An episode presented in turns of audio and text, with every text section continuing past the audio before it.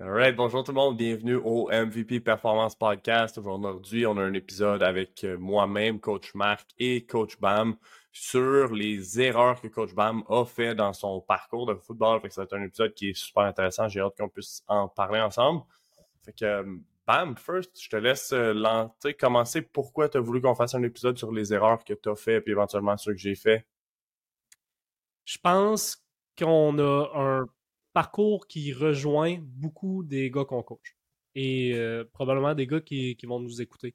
Dans le sens où on est deux joueurs qui étaient extrêmement dédiés dans leur nutrition, dans leur training, euh, extrêmement dédiés dans, tout ce qui était en dehors du football pour essayer de devenir des meilleurs joueurs de foot. Puis souvent, en essayant d'en faire trop ou en essayant de trouver la solution qui va faire en sorte qu'on va devenir le meilleur joueur de foot sur le field, ben, on se perd un peu là-dedans, on fait des erreurs, puis d'une certaine façon, c'est correct. Il faut tester des choses, puis découvrir par nous-mêmes qu'est-ce qui fonctionne, qu'est-ce qui fonctionne pas. Mais j'aurais vraiment aimé savoir un peu plus qu'est-ce que les autres gars comme moi, qui ont passé avant moi, ont fait comme erreur pour pas avoir à les répéter. le gros objectif là, de, de ces épisodes-là, c'est de donner des cues de Hey, j'ai fait cette erreur-là, fais pas la même erreur que moi. Mm-hmm. J'ai euh, donc on va parler de précisément mes, deux plus gros mistakes selon moi que j'ai fait dans mon parcours de, foot. Mais s'il vous plaît, refaites pas les erreurs que, que j'ai fait là, que vous allez apprendre dans un instant. Exact. C'est des erreurs que nous on a faites pour que vous, vous les faites pas. Puis si euh, c'était super bien intentionné, toutes ces erreurs-là qu'on a faites, on cherchait le edge supplémentaire, puis des fois en voulant aller chercher cet extra edge-là, qui nous, on venait le transiger de ce qu'on trouvait sur Internet, mais jamais de quelqu'un qui avait été dans notre situation. on pensait que c'était la meilleure chose, puis finalement, dans notre situation à nous, mais c'était peut-être pas le meilleur move. Fait que c'est vraiment ça l'objectif. Veux-tu déjà commencer avec ton first mistake euh, de tes deux, là, celui que tu penses qui euh, le plus ou le moins important des deux. Je pense, moi, je les, je sais tous les deux, mais c'était quand même au même niveau, là. C'est deux choses que faut absolument s'assurer que personne répète. Fait que, let's go. Euh, ben, c'est deux mistakes qui, qui proviennent du, de, d'un schéma de pensée différent. Puis la première, c'était vraiment par un manque d'information ou un manque d'éducation, si on veut. Quand j'ai transitionné vers, du collégial vers le niveau universitaire, je pensais vraiment qu'en étant plus gros et plus fort, que j'allais être un meilleur joueur de foot sur le field. La réalité, collégiale, c'est la game se joue à 4 essais. Versus universitaire, la game se joue à 3 essais. C'est un jeu qui a un rythme complètement différent. Les règles sont légèrement différentes, mais sur le field, c'est pas la même game pas juste, par exemple, les teams. Les special teams prennent bien plus grosse part du, du jeu de, de, de, à 3 essais qu'à 4 essais. Ça veut dire que les jeux vont se dérouler sur une plus longue distance. Les sprints vont se faire sur plus de verges. Parce que sur un, sur un punt, par exemple, sur un kick-off, euh, le ballon il voyage beaucoup plus loin que sur un jeu de course au, au sol. Par exemple. Mm-hmm. Donc ça, ça veut dire que si tu transitionnes vers le niveau universitaire, attends-toi à faire plus de sprints de longue distance. Et de les répéter, puis de les répéter, puis de les répéter. Puis une autre règle qui est très différente du football à 3 et 4 essais, c'est le temps de, que, que, tu as avant, entre tes, entre tes jeux. Football à 3 essais, tu as beaucoup moins de temps. Beaucoup moins de temps. Ça, veut dire que le tempo est plus haut, le pace est plus haut. À part les games qui sont à TV. À part les games qui sont à TV, mais ça, c'est une exception, les TV breaks. C'est une exception. Pour la plupart des games que tu vas jouer universitaire, euh, tu, te rends compte dans tes premières games universitaires, là, quand tu arrives du collégial, que ça va vite. Pas juste sur le field parce que le niveau des gars est meilleur, mais le rythme entre les jeux va tellement vite, man. Puis c'est c'est tough côté conditioning, là, ça n'a pas rapport. Là, c'est... Ah, ça n'a rien à voir. Ça n'a rien à voir. Je me souviens, tu sais, par exemple, au cégep, je jouais Mike Backer à Vanier. C'était une ligue qui était très, très orientée vers le run. Là, je pense que la ligue, pour certaines équipes, ça se dirige un peu plus vers la passe, mais c'était une ligue qui était très run-oriented dans le temps où, j'étais à Vanier. je jouais Mike, je faisais pas tant de teams à partir de quand j'étais partant, si on veut, en defense. Fait que là, je faisais comme moins de teams. Tu sais, les jeux, c'était comme first down run, second down run, second down, passe incomplète. J'ai couru genre 18 verges en trois jeux, puis il y a eu comme ça l'a pris trois ou quatre minutes, tu sais. Puis finalement, fait que là, t'as ça qui est comme la drive normale ou plus ou moins, là, si on veut, au football que j'ai, puis t'arrives universitaire, où est-ce que même comme recrue, ou est-ce que plus tard dans l'année, pas en début de saison, mais plus tard dans l'année, je faisais trois ou quatre special teams. Punt, tu cours sur genre 50 verges, puis là, c'est all out. Puis après ça, t'as un break, puis là, tu dis, OK, alright, we're good, comme la defense va, va, va être là, mais finalement, la defense fait le stop, t'embarques sur punt return, tu bois de l'eau, t'es déjà back sur le field. Fait les special teams prennent tellement une grosse place de la game que c'est un autre, c'est vraiment, vraiment différent d'un point de vue conditioning. Puis je pense que beaucoup, beaucoup, beaucoup de jeunes, puis même de coachs, voient la préparation aux deux niveaux de la même façon. C'est comme tu joues au foot, c'est comme ça qu'on prépare. Mais la réalité, mm-hmm. c'est que tu n'as mm-hmm. tellement pas la même demande. Non, la demande est, vraiment différente. La demande est différente. Euh, puis le type d'athlète qui va se démarquer sur le field aussi va être un peu différent. Mm-hmm. Euh, football 3 euh, essais, là, si mettons on parle des Peut-être qu'on le voit moins sur la ligne offensive, sur la ligne défensive.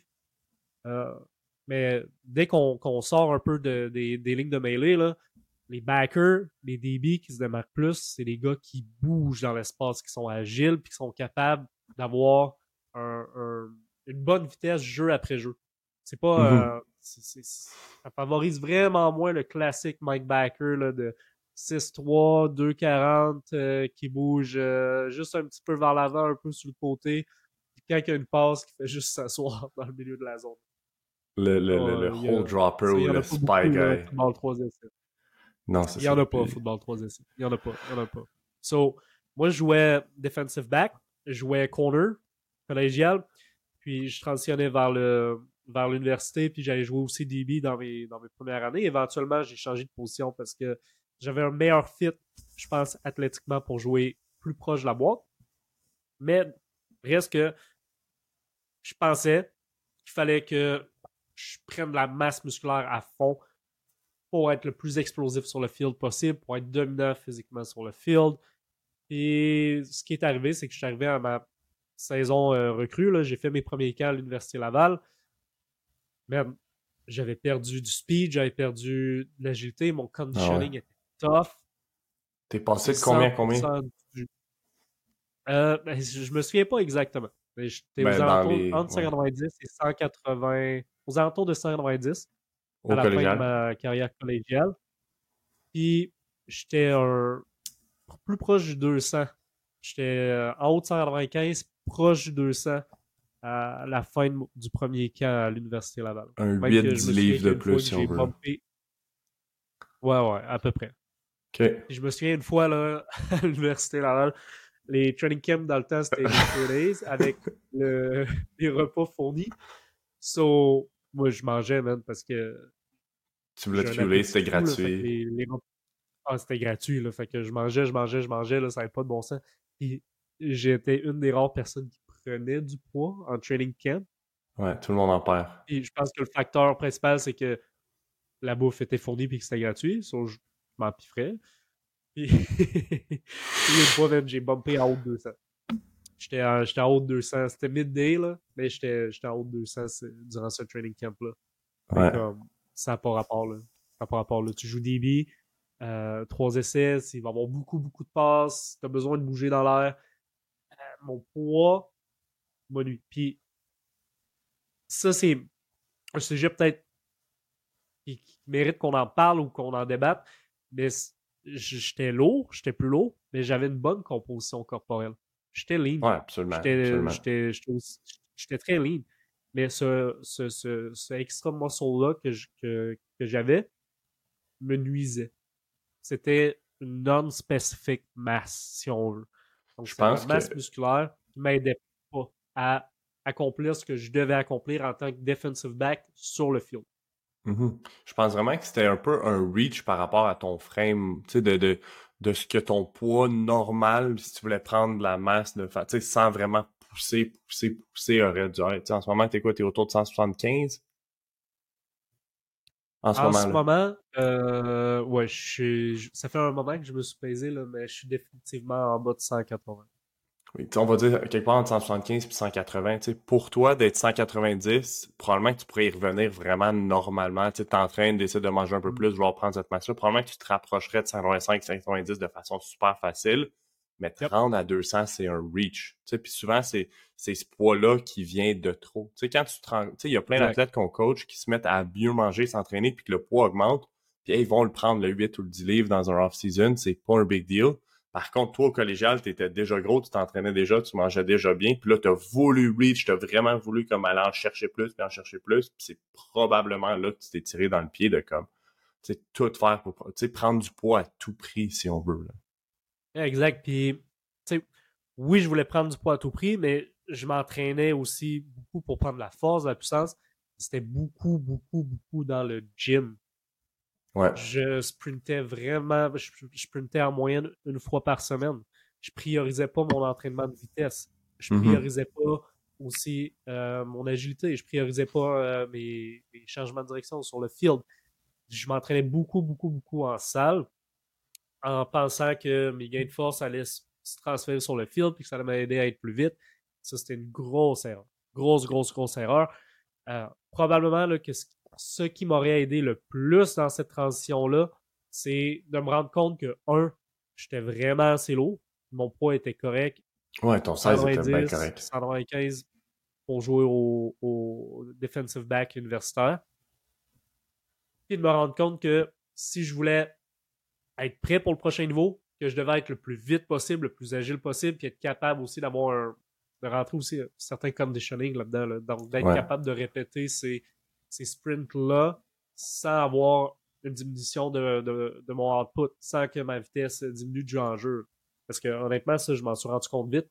Dès que j'ai commencé les entraînements avec l'université, donc dans ce temps-là, on pouvait seulement joindre les entraînements d'équipe lorsque tu avais terminé ton l'école. Hmm. Mais il y avait des trainings de conditioning, puis je me rendais compte même que je tirais de la table. On faisait les, euh, les fameux Hmm, en de parlais. 10-10. On parlera des 10-10 une autre fois.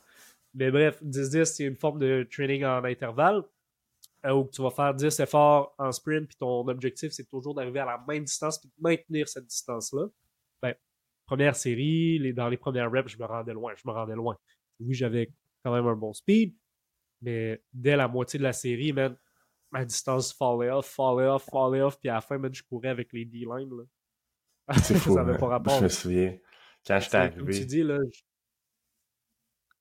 Il y a- Quand tu j'étais disais arrivé. tantôt, là, je, je portais trop de poids par rapport à mon frame. Ouais. On, on va en revenir là-dessus. Là.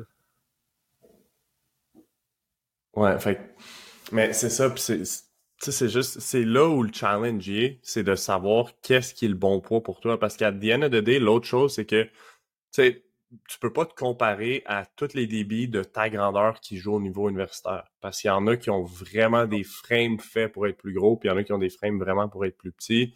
L'autre chose, c'est que tu dis, ah, les dB sont 200, sont 205, mais comme, regarde Ben Saint-Just, il fait ça 205, mais Ben fait comme 6 pieds 3. Tu sais, tu peux pas comparer un Ah débit de 5 pieds 11 ou de 6 pieds à ça, mais le même poids. Tu sais, c'est pas le poids qui fait que Ben est bon. C'est pas le poids qui fait qu'un débit est bon réellement, là, comme, je pense que c'est, à moins d'être vraiment undersize, je doute qu'un joueur, un- qu'un débit soit, que sa- grosseur soit son limiting factor, par exemple. J'en doute Non. fortement. Et À moins d'être très stick. undersize. à moins d'être vraiment undersize, comme tu dis. Puis, même là, on stick sur le poids, on stick sur le poids. C'est peut-être parce que c'est facile à, à le voir évoluer sur la balance. C'est un shift. Donc, on aime, les êtres humains aiment les chiffres. Donc, on aime essayer de bouger ce chiffre-là. Puis en se disant, ah, je vais être plus lourd, donc je vais être plus fort, puis je vais être plus physique. Mais j'étais plus lourd, mais j'étais pas plus physique non plus, là. Non. J'étais pas plus fort au tackle. là. ça ça m'a pas aidé à être, à être plus physique sur le field. Tu sais, c'est- c'est- être physique sur le field, c'est.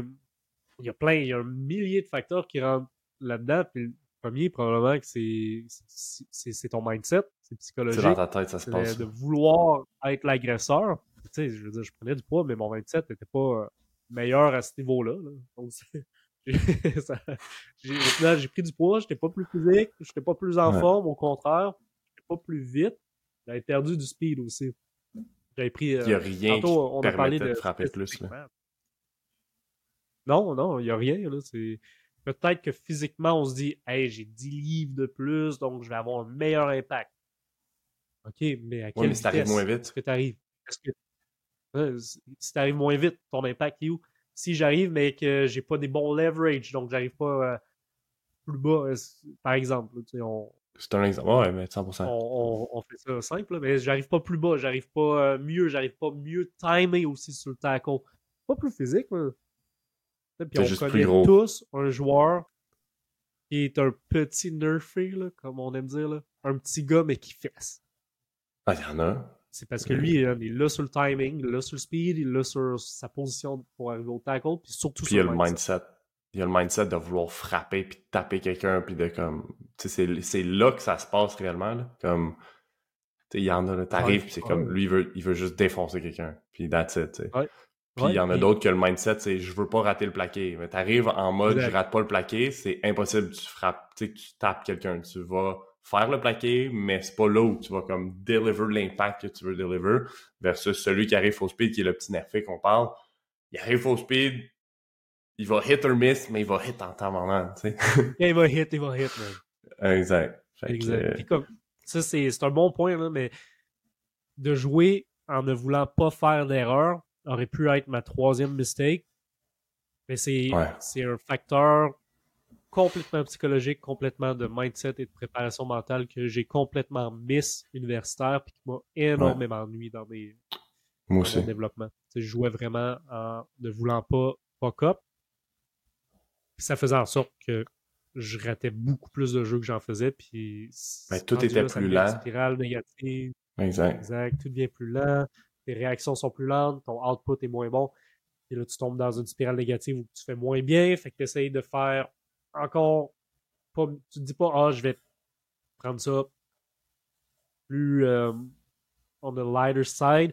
Tu te dis juste, ah, faut vraiment pas que je rate le prochain parce que là, ça fait une coupe de jeux que je rate, etc. etc. Tu y penses, puis tu y penses, puis tu y penses. J'ai spiral down, puis je suis sûr que ça arrive à un paquet de jeux. Je l'ai vécu aussi. Je suis convaincu que j'aurais pu être un vraiment meilleur joueur de foot universitaire si j'étais pas tout le temps en train de penser puis avoir peur de faire l'erreur. Tu sais, la réalité, c'est que j'en faisais Ouais. très peu d'erreurs, mais probablement que j'aurais été un meilleur joueur de foot, faire un petit peu plus d'erreurs parce que je jouais un petit peu plus vite, puis je me posais un peu moins de questions, puis je faisais juste comme jouer au foot. Je suis convaincu que j'aurais été un meilleur joueur de foot universitaire. J'aurais fait deux, trois boss de plus, mais ça aurait été comme... Ouais. J'aurais fait 12 jeux de plus. Que- Yeah. Puis au final, je coach maintenant, donc je le vis de l'autre côté euh, de, de- je je vis l'autre envers la médaille. Puis les, jeux, les, les jeunes qu'on veut mettre sur le field sont ceux qui vont faire des plays. Donc ceux qui vont Il être capables des de jeux. ceux qui vont être capables de, de, de, de, de- faire les tackles, ceux qui vont être capables de jouer la balle euh, quand c'est le temps, ceux qui vont être capables de faire les catchs. On check pas, puis on se dit pas OK, lui, il fait pas d'erreur, mais il est average, donc c'est lui qu'on met. Je veux dire, si un joueur qui fait tout on pourra pas, on pourra juste pas le mettre. Mais au final, Ouais. pas faire d'erreur puis d'appliquer le système, c'est juste un prérequis pour dire OK, on peut penser à le mettre sur le field. Maintenant, qui est-ce qui fait le plus de jeux? Absolument. So, Cool. on a pris une tangente, puis je, je pense que ça serait intéressant de revenir sur qu'est-ce que j'aurais dû faire C'est ça, qu'est-ce que tu fait différemment?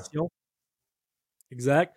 Puis, sachant tout ce que je sais maintenant, j'aurais, au lieu de sprint une fois par semaine, j'aurais sprint trois fois par semaine. Au Toute lieu de lire durant tout le off-season. Durant tout le off-season pour un skill player. Moi, personnellement, en plus, euh, j'ai- j'avais déjà un poids qui était, intéressant. correct, donc, ouais. j'avais pas besoin de prendre plus de masse musculaire. J'avais pas besoin de prendre plus de poids. Donc, j'aurais priorisé mon entraînement en sprint. J'aurais fait trois sprint training par semaine. Euh, puis j'aurais lifté trois fois maximum par semaine. Et Ah ouais. j'aurais priorisé des lifts plus élastiques, plus en vitesse, euh, des lifts plus enchaînés, plutôt que d'essayer tout le temps de lifter le plus lourd possible. OK. Puis j'aurais aussi. euh, j'aurais pas, j'aurais pas autant mangé. Ok, je me serais contrôlé un peu plus. Parce que C'est vrai que ça se passe. Mon poids idéal aurait probablement été plus aux alentours de 190 à ce moment-là. honnêtement, euh, pour avoir expérimenté d'autres types de training, pour avoir fait le projet Has-Been l'été passé, je pense que mon poids idéal de performance pour le football aurait été entre 185 et 180. Mais ça, c'est plus facile looking back. C'est plus facile à dire. Là, tu l'as vécu, tu as vécu les deux extrêmes que quand tu étais dedans, tu le savais pas. Tu, te poses, est-ce que le 5 livres de plus va m'aider ou pas? C'est vraiment difficile à savoir dans cette situation-là. Je le savais pas. Puis, personne ne me l'avait dit non plus. Il n'y a pas un coach qui m'avait dit Hey, bam, tu prends du poids, tu prends de la force, c'est bien, mais je pense que pour la position que tu joues, c'est trop. Mm-hmm. C'est rare, c'est quand même rare que ça arrive. On coach beaucoup, beaucoup d'athlètes. C'est très rare qu'on ait un gars qu'on va, qu'on va lui dire OK, tu as un poids qui est proche de ton idéal, arrête d'essayer d'en prendre plus, ça ne te servira pas. C'est mm-hmm. rare, mais ça va arriver. Plus tu vas arriver dans. Plus on va coacher les gars à un haut niveau, universitaire ou même pro, plus ça va, ça va arriver par contre. Parce que les gars vont avoir une maturité physique qui est différente. 100%. Euh, mais personne ne me l'avait dit. Donc, j'aurais modifié mon training, j'aurais fait en sorte de conserver mon poids aussi. Aux alentours mm-hmm. de 125 à 190. Et je suis convaincu qu'à ce moment-là, je serais rentré dans le training camp à l'Université Laval et que je me serais beaucoup, beaucoup plus démarqué. Qu'est-ce qui est tough aussi, quand tu fais ta transition, vers le, next step, que ce soit collégial ou universitaire, c'est que ton premier training camp va laisser un peu le demeanor ou la, première impression que tu vas laisser va être va rester pas mal imprégné dans la dans l'évaluation de la tête des coachs, puis ça va bien te set up pour, la suite. Mm-hmm. Ouais, 100%. Second mistake? Ouais, on passe à la deuxième. Celle-là, je la trouve vraiment intéressante, puis je la vois revenir souvent aussi. C'est deux erreurs que je vois revenir souvent, mais celle-là, je la trouve vraiment intéressante. ça vaut la peine d'en parler. Yep. So, durant mon dernier off-season universitaire, je me suis dit, euh, mon, c'est pas vrai, mon avant-dernier euh, off-season universitaire, euh, je me suis dit que j'allais me trouver une job qui allait minimiser les heures que j'allais travailler, mais maximiser le cash que j'allais faire smart. Ah ouais, smart, hein? Tout le monde se dit, hein, c'est le compromis de rêve, mais tout le il monde. a compris la formule. Il a compris la formule. Elle m'a compris. Bam n'avait pas compris qu'en se trouvant une job dans un bar, et en travaillant des night shifts, qu'elle allait complètement scrap son off-season aussi. C'est fou, hein? So, euh, dans ce temps-là, je travaillais au bureau de poste, dans un resto qui vient en bar le soir. Je travaillais derrière le bar je travaillais les night shifts euh, deux ou trois fois par semaine seulement. Donc, je faisais deux ou trois shifts seulement. OK? Je travaille pas beaucoup, c'est pas beaucoup d'heures. Une vingtaine d'heures, là, max. L'histoire, c'est que le vendredi, samedi, dimanche, je me couchais à 4, des fois 5 heures du matin. Moi, dans ma tête, je me disais, ah, je vais être correct, le reste de la semaine, je vais être extrêmement sharp, je vais bien dormir, je vais rattraper mes heures de sommeil. Mais la réalité m'a rattrapé assez vite. Ce qui se passait, c'est que je commençais mes semaines de training scrap. OK? Mon lundi, mardi, c'était non, non, optimal. On avait nos trainings de sprint à Laval et lundi, je me sentais moins vite, je me sentais down, mon énergie, mon focus était down. Euh, le mardi, on, liftait, mais mes lifts étaient moins forts et je me sentais pas bien. Vers le mercredi, là, je commençais à me sentir night. Mais. next thing you know, le vendredi deux nuits plus tard, puis je recommençais le cycle non-stop. Ça, puis c'est moi, ce que je trouve fou complètement, c'est que tu le dis, trois, quatre soirs dans la semaine, tu te couches entre 4 et 5 heures du matin. Le mercredi puis le vendredi, on courait à 6. Fait que tu te levais à l'heure que tu te couchais la fin de semaine. Tu te levais à l'heure que tu te couchais la fin de semaine. Il n'y a aucune chance que ton corps ait un message dans, sa, dans ton cerveau qui fasse du sens de comment réguler là, c'est là, faut que je sois éveillé, là, faut que je dorme, là, faut que je me, là, faut que j'aille de l'énergie, là, faut que je relaxe. C'est impossible. Ton corps avait juste des mix signals tout le temps. Exact. Puis back then, je pensais que si je réussissais à avoir mon 8, 9 ou 10 heures par nuit, peu importe aux heures que j'allais me coucher, que j'allais être correct, que ma récupération allait être bonne et que j'allais pouvoir performer euh, à mon max. Mais c'est vraiment pas ça. On parle tout le temps de cycle circadien, du fameux, du fameux CC Walk. Circadian cycle. l'importance de set up ton circadian cycle. Mais si on veut là, de réguler ce, ce clock-là, de réguler ton, ton cycle circadien, va simplement faire en sorte que tu es en meilleure santé et tous tes processus physiologiques vont être optimisés. Ça veut dire que ta récupération va être optimisée. Ton énergie, ton focus dépend beaucoup de tes neurotransmetteurs. Ça va être optimisé, tu vas te sentir mieux. Et donc, tu vas arriver dans le training, tu vas avoir des meilleurs temps de réaction, tu vas pouvoir mieux lifter. Euh, puis, c'est, le, pour revenir au, cycle circadien, la chose qui va faire en sorte qui va être le plus le mieux seté, si on veut, ça va être de dormir à des heures régulières et de particulièrement se réveiller à une heure régulière à tous les jours. À tous les jours. Puis, je, coach des gars qui, ont, qui, qui work the night shift. J'essaie de leur donner des solutions pour compenser, si on veut, leur manque de sommeil ou leur manque de régularité dans leur sommeil. Mais il n'y a pas de workaround. On part, déjà on part déjà avec euh, une coupe de, coupe de prise à ce moment-là. C'est vraiment, vraiment tough de reprendre ce retard-là. On peut pas, en fait. On peut pas. On peut. Il y a des petites choses à faire qui vont faire en sorte que ça va être un peu moins pire. Mais ça va quand même être une situation de merde je veux pas qu'on prenne my word for it, mais si je me trompe pas, faudrait qu'on vérifie. Honnêtement, euh, on, peut vérifier, mais si je me trompe pas, faire des night shifts, c'est comme c'est considéré comme un des plus gros euh, risques pour la santé. Si je me trompe pas, ça faisait partie comme des cancérigène de type 2 ou quelque chose de genre. C'est comme un énorme risque de troubles de santé de faire partie de Workshift. Puis, encore une fois, là, j'ai pas la stat ou peu importe, là, c'est pas, euh, mais c'est quelque chose dans ce genre-là de, c'est un énorme impact sur ta santé, tes risques de diabète, d'hypertension, de, de maladies cardiovasculaires, d'AVC. C'est comme mm. tout ça peut augmenter si ton, si en faisant des night shifts, c'est la pire chose à faire. Puis, j'ai un de mes amis qui est policier. Euh, Jay est policier, puis il, me demande des fois des tips, qu'est-ce que je devrais faire quand j'ai des night shifts, quand je devrais manger, euh, il y a un gars qui est dans le Blitz qui travaille comme sécurité le soir de 10, de 9 le soir à 3 du matin. Puis c'est comme qu'est-ce que je peux faire pour quand est-ce que je mange mes meals, quand est-ce que je train, quand est-ce que je sais. Puis c'est comme on peut essayer de te donner des tips, mais réellement, il n'y a pas grand-chose qui va t'aider. Tu peux avoir des blue blockers, tu peux avoir une lampe qui te donne la, la lumière, tu peux t'exposer au soleil, tu peux t'entraîner, tu peux prendre la caféine, tu peux prendre la mélatonine, tu peux créer un environnement de sommeil super noir pour quand il faut que tu dormes, même s'il fait clair, mais comme réellement, là, il n'y mm-hmm. a rien qui va, qui va réellement t'aider comme si tu faisais pas des night shifts. Je pense pas que l'argent vale la peine. sais la façon dont je l'ai oh personne. Oh Moi, j'ai refusé de faire ce que tu as fait. Là. Je me souviens, il y a une fois où je voyais l'argent que tu faisais. J'en étais conscient, je voyais l'argent que tu faisais. Puis là, je me suis dit, je vais aller porter mon, mon CV au bureau de poste, moi aussi. puis là, j'arrive là, puis finalement, le gars, il me dit, ben, si tu veux travailler ici, tu vas être doorman. Je suis comme, fuck it, je veux pas être doorman. Moi, je voyais le cash, là, je voyais le cash à l'arrière du bord. Puis pour l'argent, tu vois, à ce moment-là, pour l'argent de doorman, même si c'était, je sais pas, 22, 25 pièces qui était vraiment plus que l'autre job que j'avais, je voulais pas le faire. Je me suis dit, 25 pièces c'est pas assez pour fuck up tout. Mais probablement que tu m'en ah donnais 35, 40 si j'étais derrière le bord, puis je l'aurais fait. Ça aurait été une mauvaise décision aussi.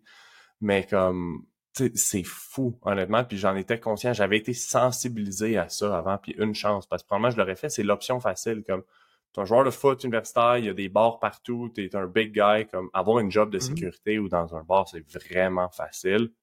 L'argent n'en vaut pas la peine. À the end of the day, ma réflexion plus tard, ce que ça a été, c'est je suis, je vis à Québec, je vais à l'université, pour jouer au football, pour mettre tous les chances de mon côté, pour performer le plus possible, pour jouer pro, pour peu importe, il n'y a pas une somme d'argent qui vaut la peine de réduire mes risques d'avoir du succès dans pourquoi je suis là puis dans pourquoi je fais les choses. Honnêtement, je pense vraiment pas comme. T'es pas pressé de faire de l'argent tant que ça, pour de vrai. Là.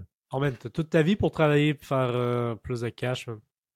Exact. Euh, puis je comprends que étudier athlète, des fois, c'est un bon struggle. Tu n'as pas le temps de travailler beaucoup quand in season. Le foot prend du temps. Les études prennent du temps. Euh, après ça, même, des fois, c'est pas tout le monde qui a accès les, aux mêmes prêts et bourses. Des fois, c'est plus tough monétairement. Des fois, tu as un appart à payer. C'est tough. Mais il y a d'autres solutions. d'autres solutions, man, qui, qui, qui, vont avoir des compromis avec d'autres impacts que de faire en sorte que tu vas scraper ton training. Mm-hmm. Il y a, peut-être des gars, man, qui s'en sortent, qui réussissent à performer, puis qui, qui, qui, qui work the night shift. Qui pourraient performer plus. C'est sûr. Sans aucun doute, man. Sans aucun doute. Sans aucun doute. Donc, à la fin de la journée, il faut que tu te poses la question qu'est-ce que tu veux? Est-ce que tu veux prioriser ton foot?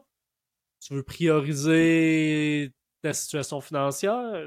Je veux dire. Avoir du cash pour ta vie sociale. ouais, mais c'est plate à dire, man. Mais tu joues au football universitaire, tu es un étudiant athlète, je te garantis que tu vas avoir du struggle financier à 100%. La plupart des gars vont avoir un struggle financier. Ouais, puis ça dure 4 ans. Tu sais, c'est facile de dire quand t'es vieux comme nous, mais comme c'est un 4 ans ou un 5 ans qui fly comme ça. Pour de vrai, tu veux pas waster un off-season, tu veux pas waster une saison comme ça mm-hmm. va vraiment trop vite. Puis moi, je pense sincèrement que ce que tu as fait, puis t'en es conscient, c'est une erreur qui t'a peut-être fait waster un off-season. Puis si tu wastes un off-season, ça a-tu un impact sur ce que tu aurais pu faire cette saison-là? L'impact, t'aurais-tu pu arriver mieux plus en forme, plus en shape, plus tout pour la saison, puis peut- être avoir un plus gros impact sur le terrain cette année-là. On ne le sait pas, mais peut-être. On ne sait pas, man. On ne le saura jamais, mais je, me doute que ça aurait aidé si j'avais eu un meilleur off-season à cette, mm-hmm. époque-là. Comme pour l'autre mistake, je veux revenir sur qu'est-ce que j'aurais dû faire. Ouais, vas-y. La première chose, je, vais prendre le point de vue des gars que, je coach qui work des night shift. Oui, tu peux, comme tu disais, tu peux euh, mettre en place certains tips, les blue blockers, manger à certaines heures, etc., pour essayer de compenser de, ta mauvaise nuit. Mais ce que je fais avec eux, c'est je leur j'essaie de trouver des solutions pour que le qu'ils reviennent le plus rapidement possible sur leur cycle et horaire de sommeil normal une fois qu'ils ont terminé leur night shift. Donc, par exemple, d'une certaine façon, tu te couches à 4 heures du matin, euh, ta nuit de sommeil est scrap. OK? Ta nuit de sommeil est scrap. Sur ce que je dis aux gars, ben, essaye pas de te lever à midi pour avoir plus d'heures de sommeil. Lève-toi à la même heure que d'habitude. Tu fais une sieste plus tard. Comme ça, au moins, tu vas garder l'habitude de te lever à la même heure. Et oui, down the line, des fois, tu vas te sentir plus fatigué, qu'on pense avec des siestes. Mais de toute façon, ce que j'aurais dû faire, c'est de ne pas travailler de nuit. Il aurait fallu que je me trouve une autre job carrément. ouais, on pourrait faire un épisode complet sur comment compenser si tu travailles un night shift, mais c'est pas un épisode de podcast que j'ai envie de faire parce que c'est pas le mindset que je veux propager. Dans le sens, si on, partage des tips puis on fait un épisode là-dessus, le monde va se dire OK, ben je peux continuer de travailler mes night shifts et voici mes solutions. Mais c'est pas la solution.